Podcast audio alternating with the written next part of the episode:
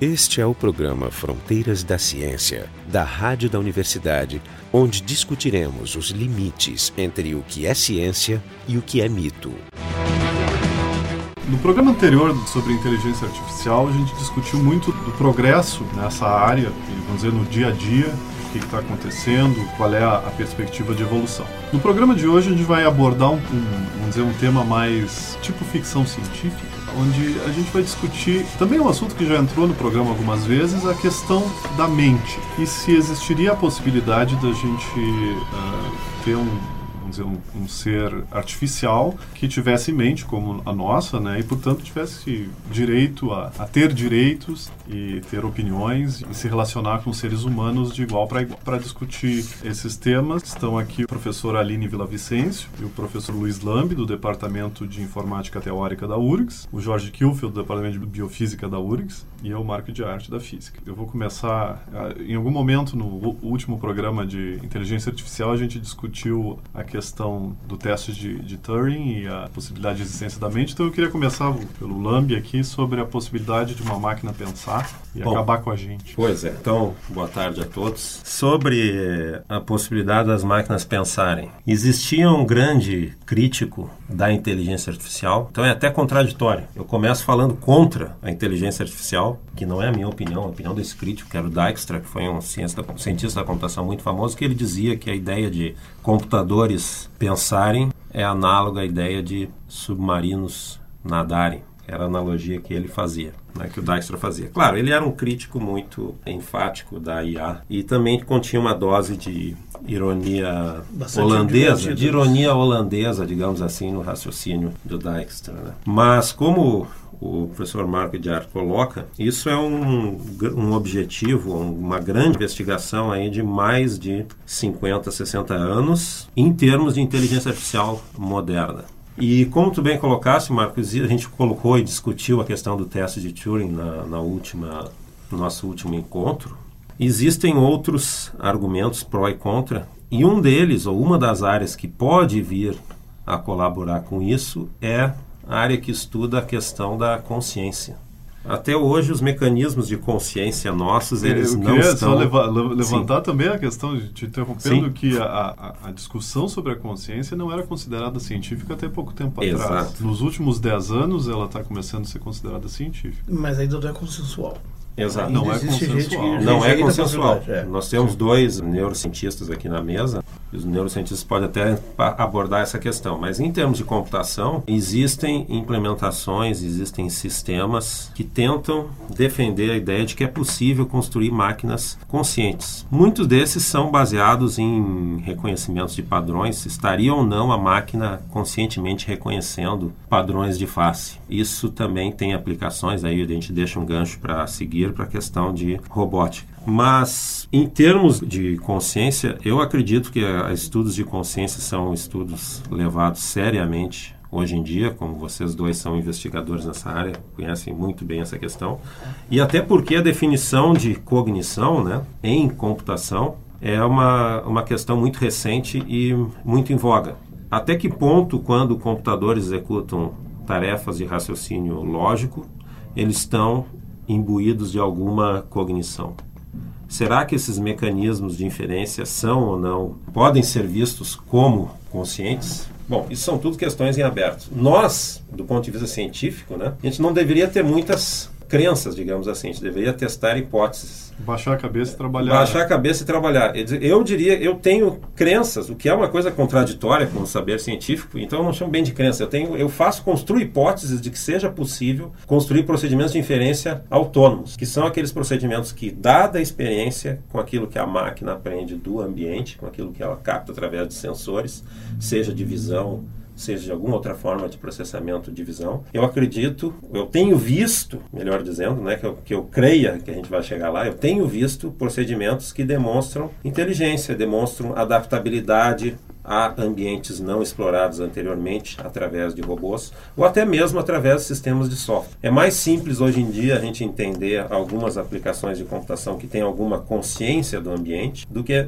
né, explicar a consciência de máquina através de aplicações em software do que explicar muitas vezes através de sistemas robóticos ou de robôs porque eles são restritos a, a aplicações em que poucas pessoas têm acesso. A gente lembrou, não vai em frente. É, eu, isso. eu queria fazer um gancho aí no meio, porque eu não seria tão otimista assim, até. Uhum. Bem que eu, eu, trabalho com neurobiologia da memória, mas Sim. não trabalho com a área da consciência. O problema é que as neurociências cognitivas, no caso que trabalham com, com cognição uhum. ou comportamento, eu sou um uhum. comportamentalista, né, vêm com dificuldade definir quais elementos são essenciais nisso, nisso, que é chamado de consciência. Jorge, não, abrindo parênteses, que não. nem para a consciência humana existe um consenso, não existe. Exato. Então, assim, ó, por exemplo, nós, é, eu trabalho com memória. Já, e memória, o grande problema nosso, metodológico, é separar a memória de coisas que estão muito imbricadas, mas que atrapalham a medição da própria memória. Por exemplo, atenção, por exemplo, conteúdo emocional. Enfim, uma série de, de aspectos, é, emoção, medo, enfim, ansiedade, todos esses elementos adicionais aí que, que na verdade, são como que compartimentos ou caixinhas, onde, mas que na verdade estão todas juntas, Sim. são indissociáveis. Eu, eu então, na verdade, a consciência, tu tem que puxar definições que foram filósofos que fizeram. Claro, por isso que a gente aqui... A minha melhor definição foi Kant, que fez de consciência, que é aquela questão do, do monitoramento do,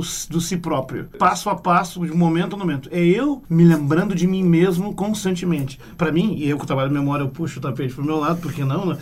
A memória é a chave para entender a consciência. Sem memória não existe consciência, porque também não vai ter autoconsciência. Agora, isso não é suficiente né? Tu mencionou essa questão da, da, emoção, eu vou usar isso para perguntar aqui para a Aline, porque quando a gente pensa em mente, a gente pensa em emoção, em sentimento. Né? E aí a questão emoção, é. Uma, é, essa parte não é tão misteriosa. Não necessariamente naquilo que é muito racional, a gente pensa. Sim, o, uma máquina teria sentimento, e, e, mas a emoção é trabalhada em inteligência artificial de uma forma mais prática. E aí eu queria Exato. que a Aline nos contasse um pouco disso. É que eu acho que tem que fazer também, deixar bem claro que o que se imaginava que se fosse conseguir no início da inteligência artificial eram máquinas que simulassem o comportamento humano, inclusive as emoções. E hoje em dia se tem uma visão muito mais pragmática disso, que é como é que a gente consegue que a inteligência artificial simule e reconheça processos, esses processos humanos. Então, muito do que se faz não é de tentar fazer simular no computador a emoção humana, mas de reconhecer emoções em humanos. Isso é então, complexíssimo, ensina.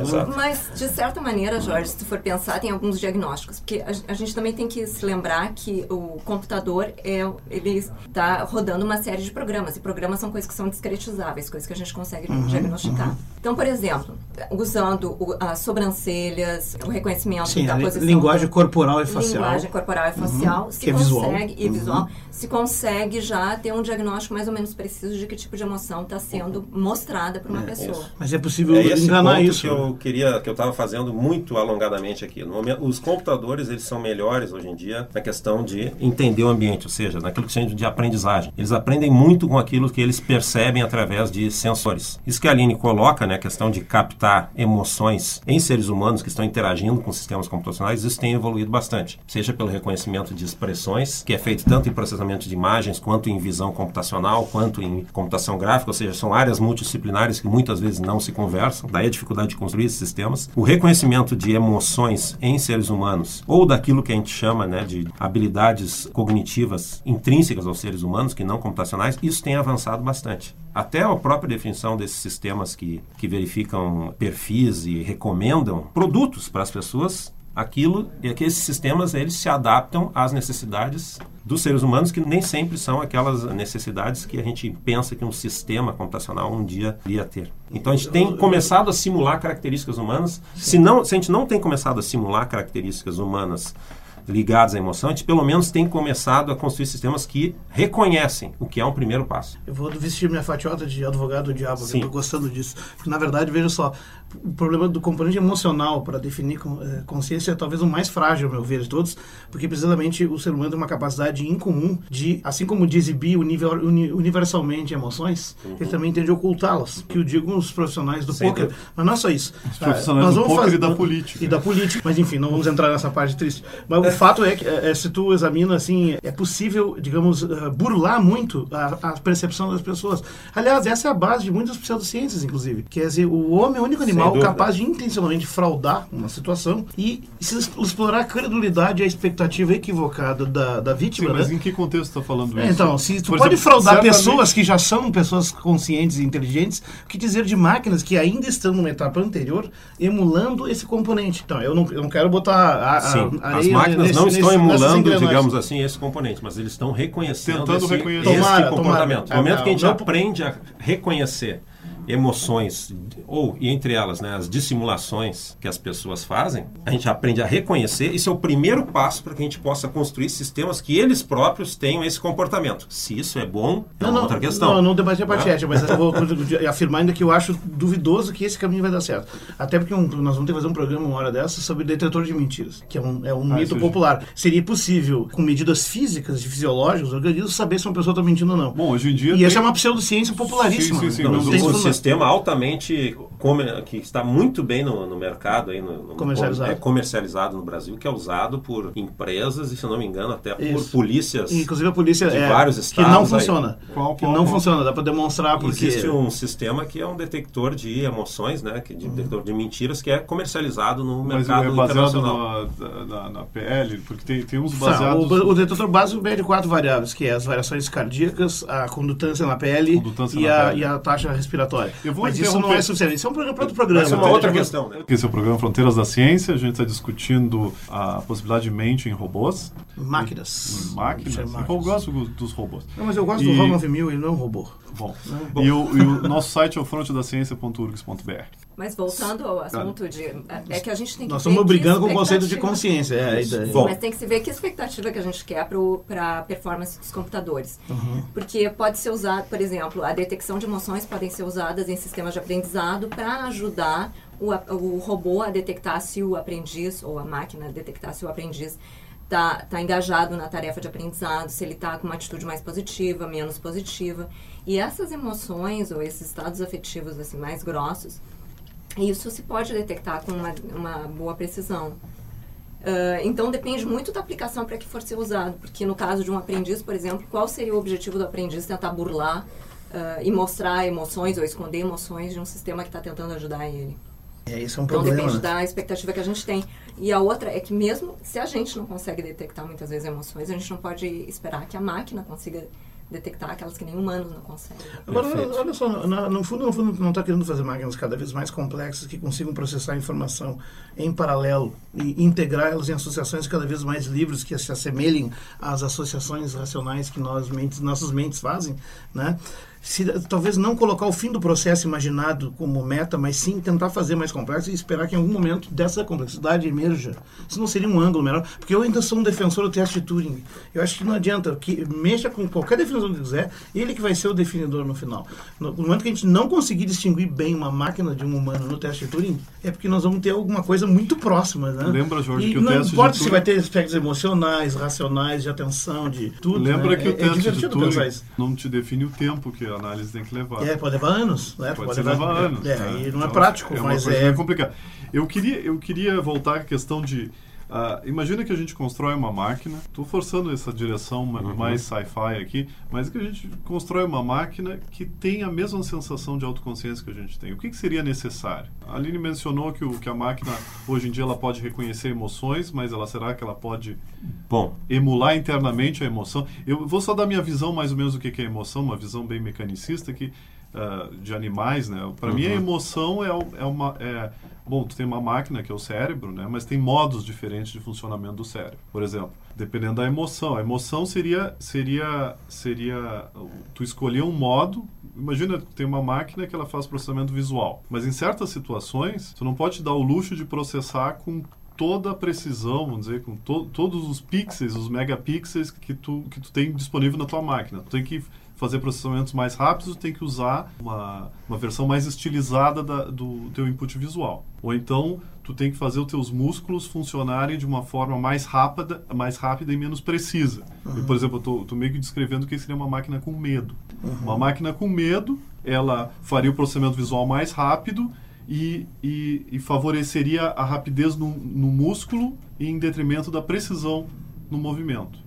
Então, para mim, isso seria, as emoções, seria, seria eh, uma descrição grosseira de emoções em máquina.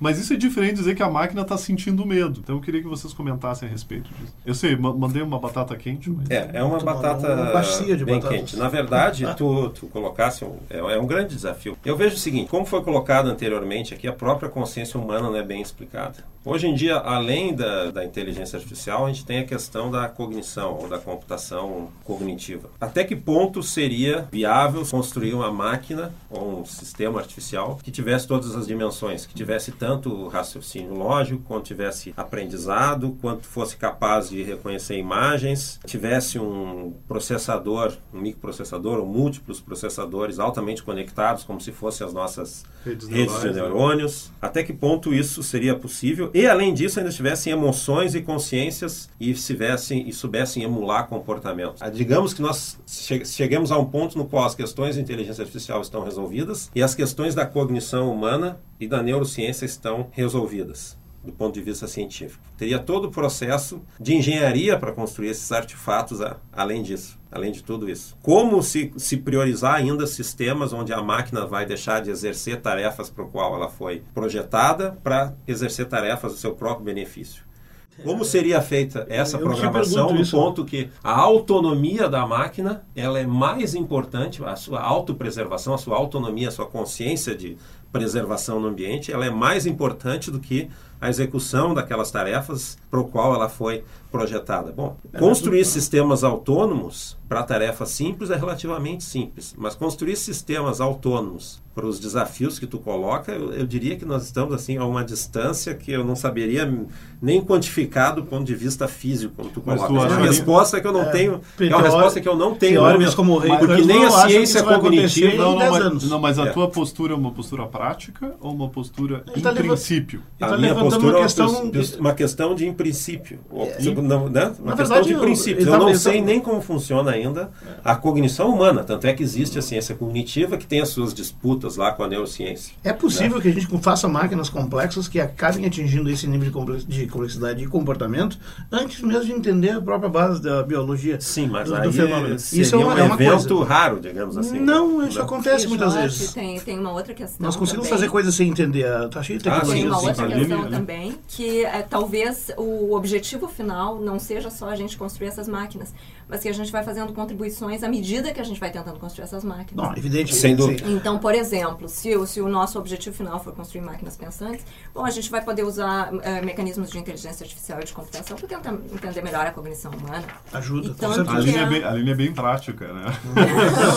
não, e, e, não, tu tem razão. Mas o que ele levanta, na verdade, é onde esse tema se av avança e entra no domínio da ética. Que, na verdade, assim, ó, um organismo pensante... De, ética, um, um organismo pensante desse, ele passa a ser uma espécie de criatura com uma certa autonomia. Autonomia e, e aí tu já bota em questão inclusive os direitos dela, né, Marco? Ou seja, já tá, começa a estar em questão que é o que, por exemplo, aparece naquele filme, vou citar alguns filmes que eu gosto de debater, O Homem Bicentenário, Sim. que é a história de um robô tão inteligente, né, o único robô que tinha aquela inteligência positrônica lá do livro do Asimov, né, que, digamos, chegou um momento que ele pleiteou ser reconhecido como um cidadão com direito para poder casar, mesmo não podendo ter filhos, né? É um filme faz já, atenção ouvinte, isso é um spoiler, acabei de contar a história, mas na verdade era necessário para fazer isso. Repete o filme. Do Homem Bicentenário, não vou repetir. É, é. Pega o podcast e escuta de novo. Mas assim, veja, é, nesse momento vai estar em questão, inclusive, se essas máquinas que têm essa capacidade já não são outros seres, né? outras mentes. Aliás, deixa eu voltar um pouco atrás, o otimismo de vocês em achar que tu vai poder emular novas mentes, de novo, acho que ele pode sim acontecer. Eu não chamaria emular. Emular ou criar uma mente criar, própria. Criar, criar uma, uma mente, mente própria. Pode ser ambas coisas. Baseada eu, eu, em alguma coisa que não é a biologia. Dá para discutir esse termo aí, mas também não quero aprofundar essa questão. É que eu não sei se é possível, se ele é tão fácil assim, quando falo, não seria tão otimista, porque além do problema da consciência, nós temos o problema das outras mentes, que é um problema filosófico clássico. Por exemplo, eu não sei nem se tu tem uma outra consciência. Filosoficamente, eu não tenho como demonstrar isso, a não ser por evidências indiretas, se tu te comporta como alguém que, que tem tu, autonomia. Tu, tu, tu, não, não um, sou um, um solipsista. Não, mas tu é um seguidor do, do Turing, assim. Não, não, não eu tô pensando filosoficamente, como amador, claro. O que tá me dizendo é que que, que num futuro muito distante eu, eu posso ter duas máquinas funcionam tão bem quanto um ser humano, no sentido de, de, de relação com o ser uhum. humano, mas uma delas pode não ter a propriedade, essa, esse sentimento interno de autoconsciência, e a outra tem e a gente nunca vai ficar sabendo. Não sei. Eu estou dizendo que nem uma nem outra vão ficar sabendo, porque nós também não temos como saber isso entre nós. Não, e não, cada um de nós é uma máquina dizendo, independente. Pode ser é. que, é, que o Lame é um tenha, construído, que tenha construído uma máquina, eu tenha construído outra, a minha tem uhum. autoconsciência e, e, tem direitos, e a dele é Mas eu não sei se um é necessário ter autoconsciência para ter direitos. Os animais têm, em certo modo, uma, tipos de direitos de outra ordem, mas tem, né, em função de como, como, como são criaturas tuteladas. Né? A gente trabalha com animais de experimentação, eles têm, não digo direitos no sentido legal e humano, antropomórfico do tempo, mas existe uma legislação de proteção a, ao bem-estar animal, né? Então, é um tipo de direito, né? A, a, questão é que as máquinas toda... vão, vão atingir esse nível, eles também vão entrar nisso. Sim, mas toda, a, toda o progresso, ele exige uma, um repensamento das, das leis. Uh, os animais, desde que a gente... Que, que, que, o mundo é mundo, a, os direitos dos animais foram sendo cada vez mais reconhecidos. A mesma coisa com seres humanos, compara os escravos. Não, não, isso tudo é verdade. Então, à medida que a ciência for avançando, os advogados vão ter bastante trabalho, porque eles vão ter que entender. Vão. Aliás, eu, eu, quando a gente debate o negócio dos direitos, dos direitos dos animais com os mais radicais, assim, a gente tem esse problema que houve tentativas de impedir pesquisa com animais aqui no Brasil, como no mundo inteiro. E olha só, uma das argumentos que usa é assim. Não, não, não é uma diversão, tu vai ver que não é. É diversão nos dois sentidos. Que é assim, ó, na verdade, eles propõem que se substitua por alternativas. E uma alternativa seria programas de computador. Em vez de eu usar o animal para fazer o experimento, eu, eu faço num programa de computador. Sim. O que eu, nós dizemos é que os programas de computador melhores que existem não passam de sínteses daquilo que a gente já sabe e, portanto, não contém quase nada do novo. Então, tu não vai aprender o novo com eles. Mas porém, tá querendo dizer... Porém, não, deixa eu terminar o argumento. Porém, se eu, eu conseguir chegar, se eu conseguir chegar num programa de computador que seja exatamente igual e reproduza todas as características de um animal real, a pergunta vai ser outra. Vai ser, eu tenho direito de fazer isso também com o programa?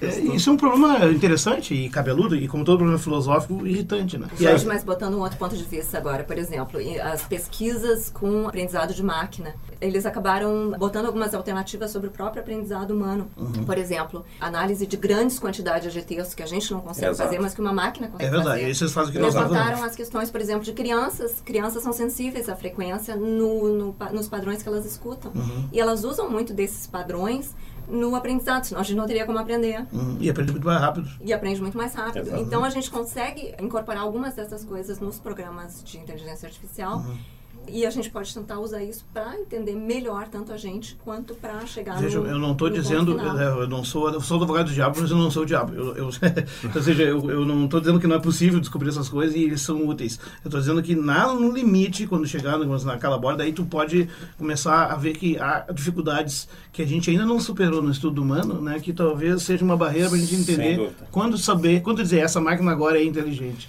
Esse é o programa Fronteiras da Ciência. A gente está discutindo a, a, inteligência artificial e a possibilidade de haver, de, de a gente reproduzir mente em, em máquinas, não robôs.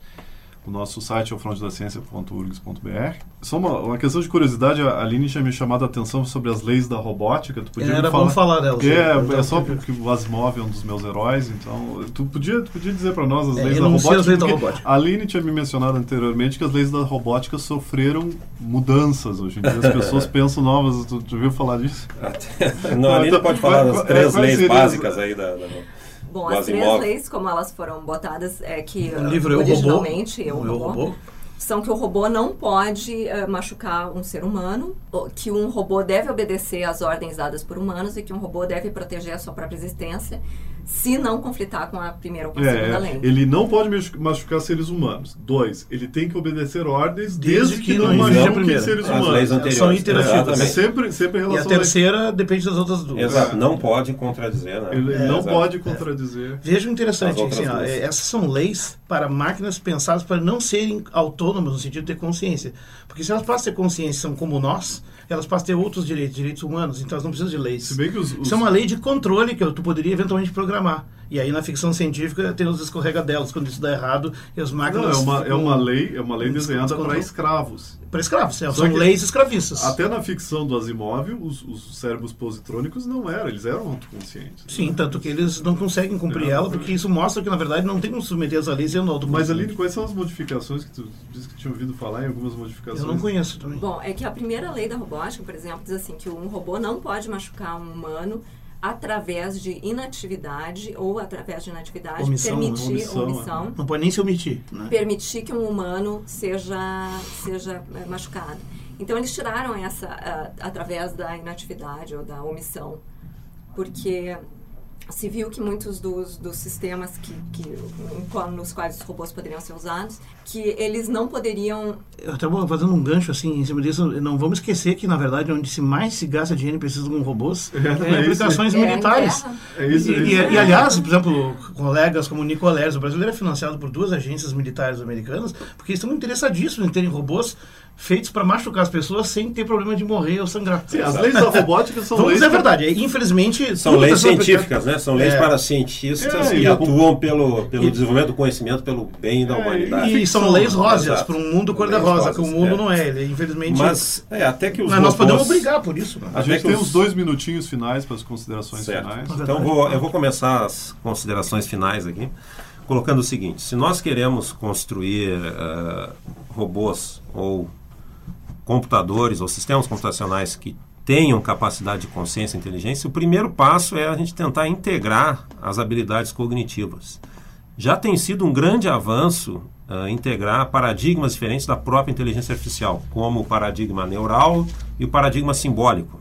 Né? Se, se acredita que a integração de redes neurais com sistemas lógicos, que modelam raciocínio, pode levar a sistemas que integrem raciocínio, aprendizagem e, e as inferências que computadores possam construir. Então, o que eu vejo é que essa interdisciplinaridade que começa a nascer na inteligência artificial pode levar num futuro a sistemas com consciência, certo? Então, a minha, a minha mensagem final é se, se, se o objetivo é construir máquinas que tenham consciência e entender a mente humana e depois entender a mente de, computadores e se projetar mentes de computadores, depois que conseguimos entender a mente humana, é que esse, esses sistemas computacionais têm que levar em conta todas as habilidades cognitivas que a gente tem. Obrigado.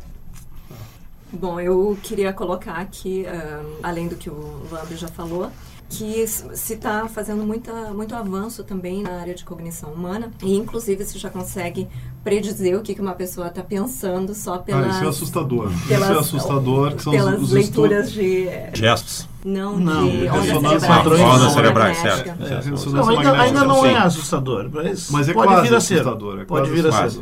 Como tudo que acaba tendo luz Não, tecnológica, essa é uma tem que ser direção- assustador primeiro. Essa é uma direção interessante, né? Porque isso, é- isso me parece aqui, o programa que, que, vamos dizer que foi tocado pelo Francis Crick, os criadores do DNA. Uhum. Ele, em algum momento ele começou a direcionar Exato. toda a pesquisa dele à busca da, da consciência. Ele, Isso. ele, ele, na verdade, estava focado até em, em achar qual é o lugar dentro do cérebro onde a Onde está consciência a consciência? Exatamente. e, né, e fazer experimentos para cortar, vamos dizer, para experimentalmente, entre aspas, cortar o cérebro em pedacinho e dizer aqui não está, aqui não está, aqui não está. Né? Então essa, essa questão de, do, do, do, do, do uso da, da ressonância magnética funcional, né? ah, online para saber qual é a parte do cérebro que o ser humano está usando para fazer o que e para pensar o que é Imagina nos aeroportos com toda essa preocupação Isso, com o terrorismo. Imagina nos casamentos. Jorge. um robô. É, eu, eu, uma reflexão final que eu faria, assim, na verdade nós estamos avançando bastante já muito futuristicamente, né? Falando em futurismo, o sujeito mais louco que eu conheço a refletir sobre esse tema é o Ray Kurzweil, que escreveu o livro aquele Rumo à Singularidade e tal, e ele acha que essa, essa barreira vai ser cruzada nos próximos 15, Ele, 20 ele anos. acredita na ideia da, da, da É, evolução exponencial. Eu acho que ele é um coisas. alucinado, exagerado, mais ou menos que nem o Alvin Toffler nos anos 70, que também estava todo errado. Mas eu gosto de citar assim, na cinematografia, robôs e mentes inteligentes de máquinas são representados ou como uma coisa boa ou má ou escrava. Né? Veja, se os robôs idiotas, como Perdidos no Espaço, são apenas escravos, ou do filme Planeta Proibido, ou os robôs Guerra nas Estrelas, né? Mas nós temos robôs rebeldes que se rebelam contra o homem e não obedecem nossas leis, como o HAL 9000, que não é um robô, mas é uma, um- uma mente, né?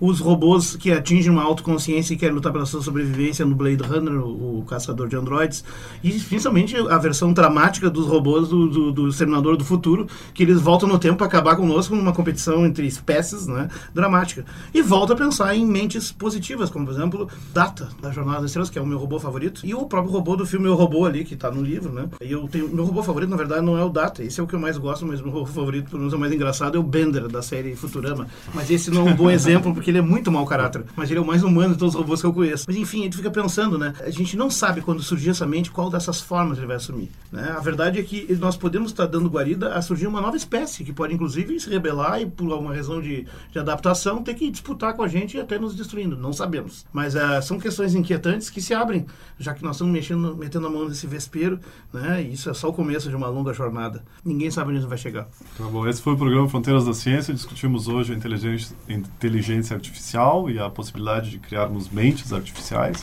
mentes reais em em máquinas artificiais. É, mentes né, artificiais. Né? Estiveram aqui com a gente a professora Aline Vicencio, o professor Luiz Lambi, do Departamento de Informática Teórica da URGS, o professor Jorge Kilfo, do Departamento de Biofísica da URGS, e eu, o Marco de Arte, do Departamento de Física da URGS. Programa Fronteiras da Ciência é um projeto do Instituto de Física da URGS. A rádio da universidade não é responsável por eventuais opiniões pessoais aqui expressas. Técnica de Gilson de Césaro e Kleber Mendes. Direção técnica de Francisco Guazelli.